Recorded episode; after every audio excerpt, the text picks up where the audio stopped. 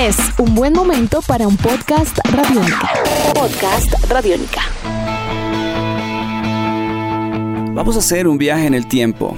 Viajaremos al 1 de octubre de 2019. Quizá hoy es poco tiempo, pero será una eternidad en el futuro. Estadio El Campín de la ciudad de Bogotá, Colombia, la segunda presentación de los Foo Fighters en nuestro país, en el marco de la gira Concrete and Gold, acompañados además de los Wizards, de Tenacious D, entre otra serie de artistas. El Estadio El Campín por segunda ocasión estaba completamente lleno. Hay que recordar que la agrupación Foo Fighters se presentó por primera vez en Colombia también hace poco, pero quizá hace mucho, un 31 de enero de 2015. Andrés Durán y quien les habla Álvaro González Villamarín tuvimos la oportunidad de asistir juntos a esta presentación, la segunda de los Foo Fighters en Colombia, octubre primero de 2019. Tu compañía es Radiónica. Sean ustedes bienvenidos y bienvenidas a la clase Expreso, podcast Radiónica, hoy dedicado a los Foo Fighters. Y tenemos una gran pregunta. ¿Son los Foo Fighters una banda sobrevalorada? Andy, la primera sensación que se le viene al corazón de ese primero de octubre de 2019, la primera vez que usted veía justamente a los Foo Fighters. Y además con qué paquete. Un gran saludo profesor y queridos oyentes, Juanelo. Es excelente eh, haber estado presentes eh, en este evento eh, magnánimo, diría yo, porque yo no creo conocer una banda que haya llenado el estadio El Campín en menos de cuatro años. dos veces. Dos veces. Es, el único ejemplo que yo haya visto.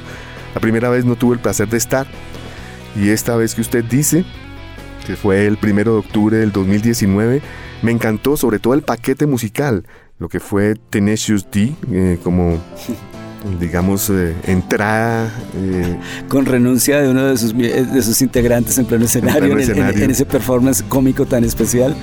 Un, un show cómico musical, pero de gran talla, excelente. Eh, luego Wizard, no, me lo esperaba tan bueno, le comento Álvaro. Wizard se merecería otro podcast, otro capítulo en, particular. No hubo un solo momento en el concierto de Wizard que hubiera un bajonazo. Ni un solo momento. Siempre la mantuvieron arriba, siempre con éxitos y una muy buena actitud.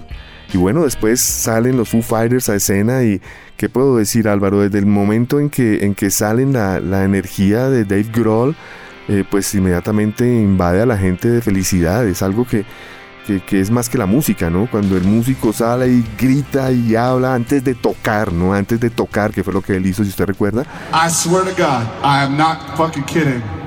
You're the best fucking audience of the whole fucking Eso desde, desde ese momento me impactó. Me impactó porque ahí no hay música, ahí, ahí es humanidad.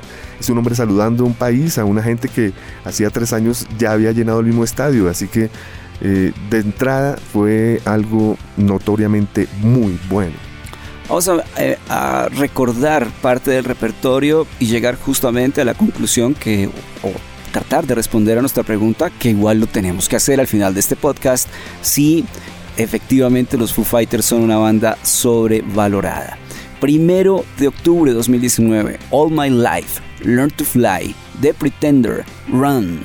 Yo creo que ahí ya hay una primera parte, bueno, con The Sky is a Neighborhood, canción donde literalmente se encendieron las luces de los celulares en el teatro, en el, no en el teatro, en el estadio, iba a decir el estadio Jorge Eliezer Gaitán, en el estadio Nemesio Camacho El Campín, y tenemos ese Times Like This. Estamos ante uno, dos, tres, cuatro éxitos, una canción, digamos, de éxito medio como The Sky is a Neighborhood, y una canción bastante extraña, hasta con ritmos muy cercanos a la música urbana. En algún momento existía un chiste donde, donde eh, Dave Grohl y, Taylor Hawkins estaban analizando la batería de la canción Run y alguien les escribió, esto ya existe, se llama reggaetón. Eh, y es, es, bien particular cuando, cuando ellos logran como, oye, sí, este ritmo raro como tan tropical, pues es, tiene mucho la métrica de lo que trabaja el reggaetón. I just thought, well, it'd be great if the drums follow the riff, like that. And so when we first brought the demo to Greg Kirsten, he said, oh, it's a reggaeton beat. I'm like, what the fuck is reggaeton? And he played me a song, it was like, slow down like that. And then I, all of a sudden I hear every fucking Justin Bieber song has it. I was like, oh no. ¿Qué recuerda de esa primera parte del concierto? Bueno, recuerdo ante todos los músicos. Eh, hay que contextualizarnos. Recordemos que Dave Grohl abandona a Nirvana luego del fallecimiento de, de- del señor Kurt Cobain. Y pues el último disco fue Inútero 1993 y el primer disco de Foo Fighters fue en el 95, autotitulado Foo Fighters. ¿Y quién acompañaba a, a esta cruzada a, a Dave Grohl? Pat Smear, que hacía parte de Nirvana.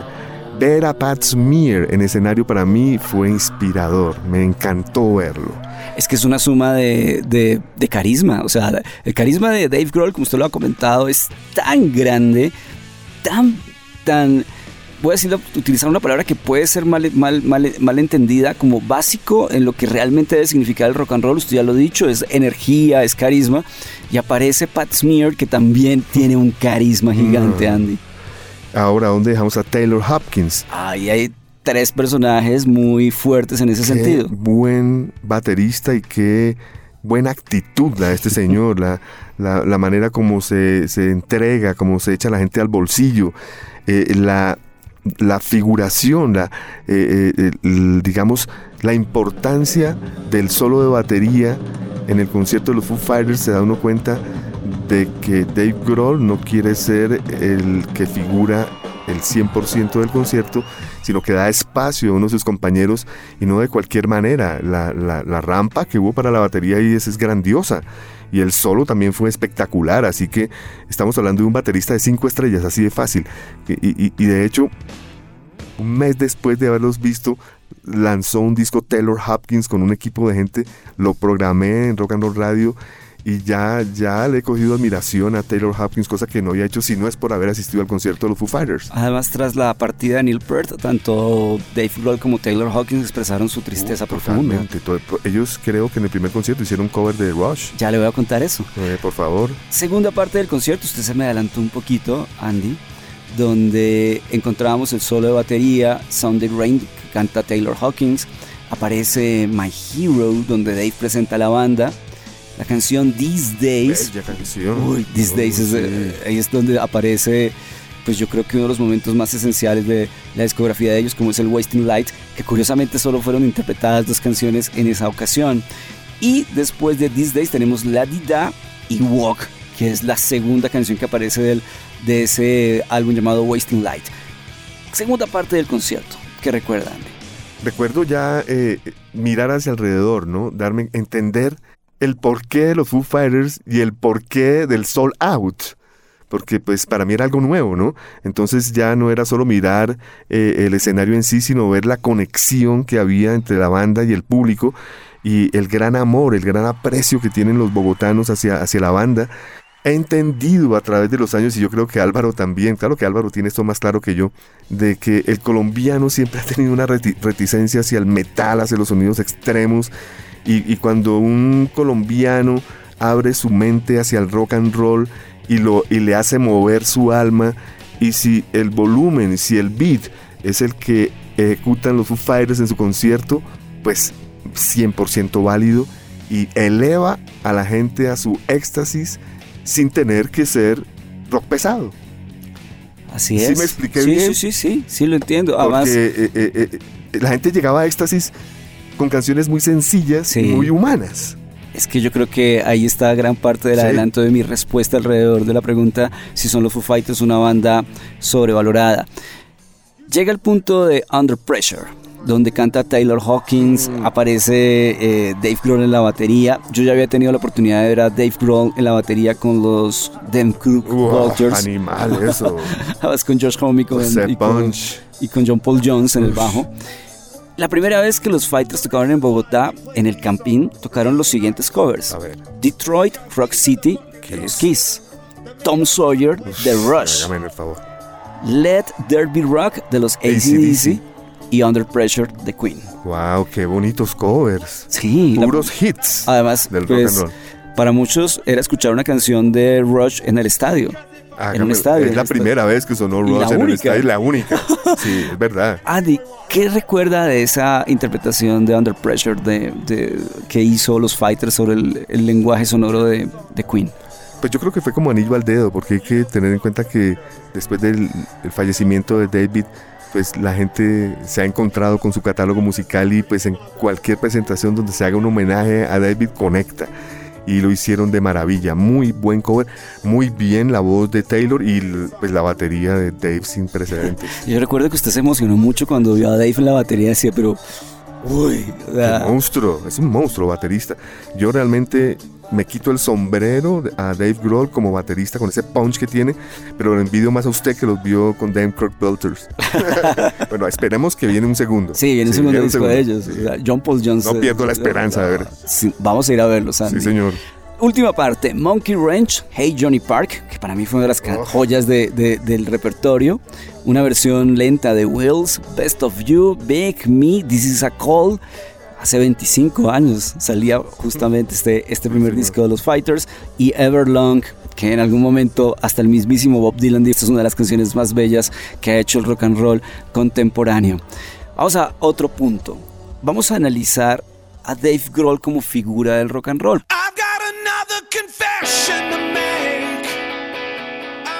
Pero antes de esto, Álvaro, es un gran final perfecto. Fíjese usted, Monkey Range, Hey Johnny, Wheels, Best of You, Big Me, This is Called Everlong, un perfecto final. Todas canciones arriba que mandan a la gente feliz para sus casas. Ha sido Dave Grohl un músico prolífico, un músico en diferentes direcciones, en diferentes búsquedas. Usted me, corrige si fallo, pero el lenguaje de Nirvana, el lenguaje de los Fighters, que también ha tenido ciertas mutaciones. Probot también fue proyecto de él, los Then Crook Vultures, Queens of Stone Age, entre otros.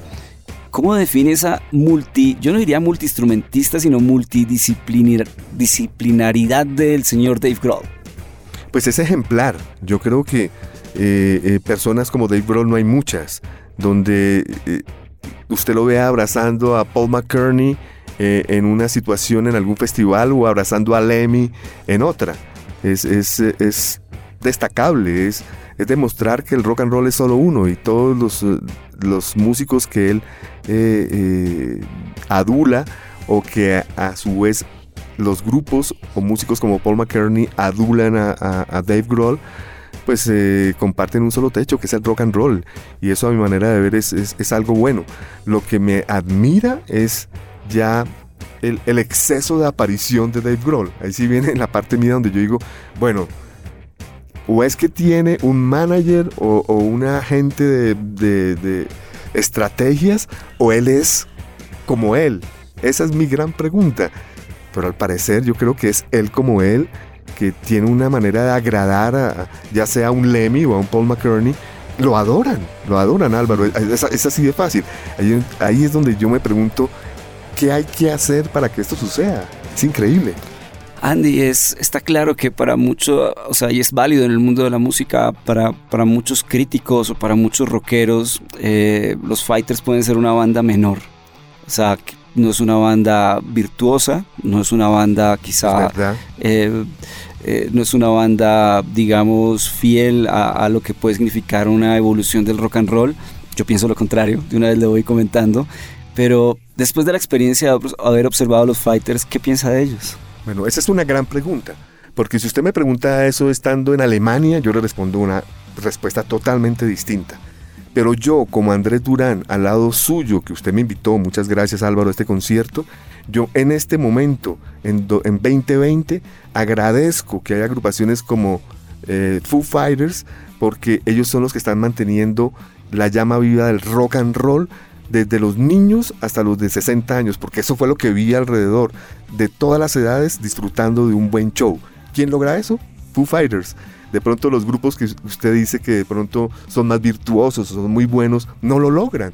Tomemos un ejemplo, un Dream Theater, que es espectacular, tuvieron uno de los mejores discos de, del 2019. Pero pues, ¿usted cree que Dream Theater va a llenar dos veces el estadio en tres años? Nunca. Y menos tocar ese gran espectro de los niños, los bebés, hasta los eh, adultos mayores. Andy, ¿volvería a ver a los Fighters? Claro que sí, claro que sí.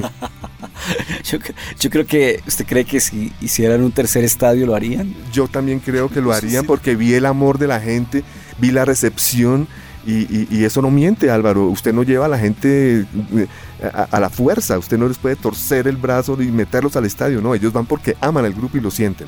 Entonces vamos a la pregunta inicial de este capítulo de la clase expreso, Andy. Estamos logrando ya hablar de temas que muy seguramente usted y yo, ni en la clase o en Rock and Roll Radio, en Expreso Radiónica, seríamos capaces de hablar. ¿Son los Foo Fighters una banda sobrevalorada? No, para nada. Más bien sobrevalorado eh, el, señor Dave Grohl con sus grandes amigos por todas partes. Para mí los Foo Fighters definitivamente no son una banda sobrevalorada y mantienen ese espíritu del rock and roll, porque el rock and roll también sonríe, Andy. Una última cosa antes de, de finalizar, algo que noté en este concierto, Álvaro.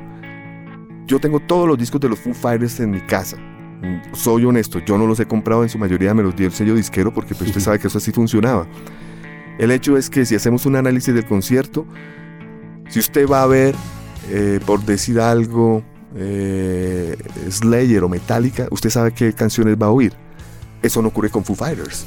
Foo Fighters sí tocan canciones de todos sus discos. Absolutamente todos. ¿Sí me entiende a dónde voy? Y en el segundo concierto de Bogotá no tocaron del mejor de ellos, que es el Wasting Light. Tocaron del Concrete and Gold, del Color and the Shave, de Foo Fighters, del One by One, del Wasting Light, del Echoes, de los grandes hits, del In Your Honor, There is Nothing to Lose, covers. ¿Qué más quiere uno? O sea, son demasiadas canciones, demasiados discos, lo que indica que no hubo un disco flojo o una etapa que ellos no quieran exponer en sus conciertos? Y la respuesta es, no es una banda sobrevalorada, por lo menos para Andrés Durán y para quien les habla. Así llegamos al final de la clase expreso, los acompañamos arroba Andrés Durán Rock, así es su cuenta en Twitter y también en Instagram, ¿cierto? Sí, señor. Las dos. Y en, y en Spotify también Andrés Durán, sin el rock. Ah, bueno. Y arroba profestronauta, me pueden ubicar así en Spotify, en Instagram, en Twitter, donde ustedes quieran, hasta en TikTok me pueden ubicar ahí. Nos gustaría saber qué piensan de nuestra conversación. Lo pueden hacer a través de arroba radiónica en Twitter, radio, arroba radiónica FM en Instagram, en nuestra página radionica.rocks y mucho más. También estamos en diferentes plataformas de sonido. Invitados e invitadas a suscribirse a nuestros podcasts. Y como siempre, Andy, salva tu mundo, usa Radiónica. Nuestros podcasts están en radionica.rocks, en iTunes, en RTVC Play y en nuestra app Radionica para Android y iPhone. Podcast Radionica.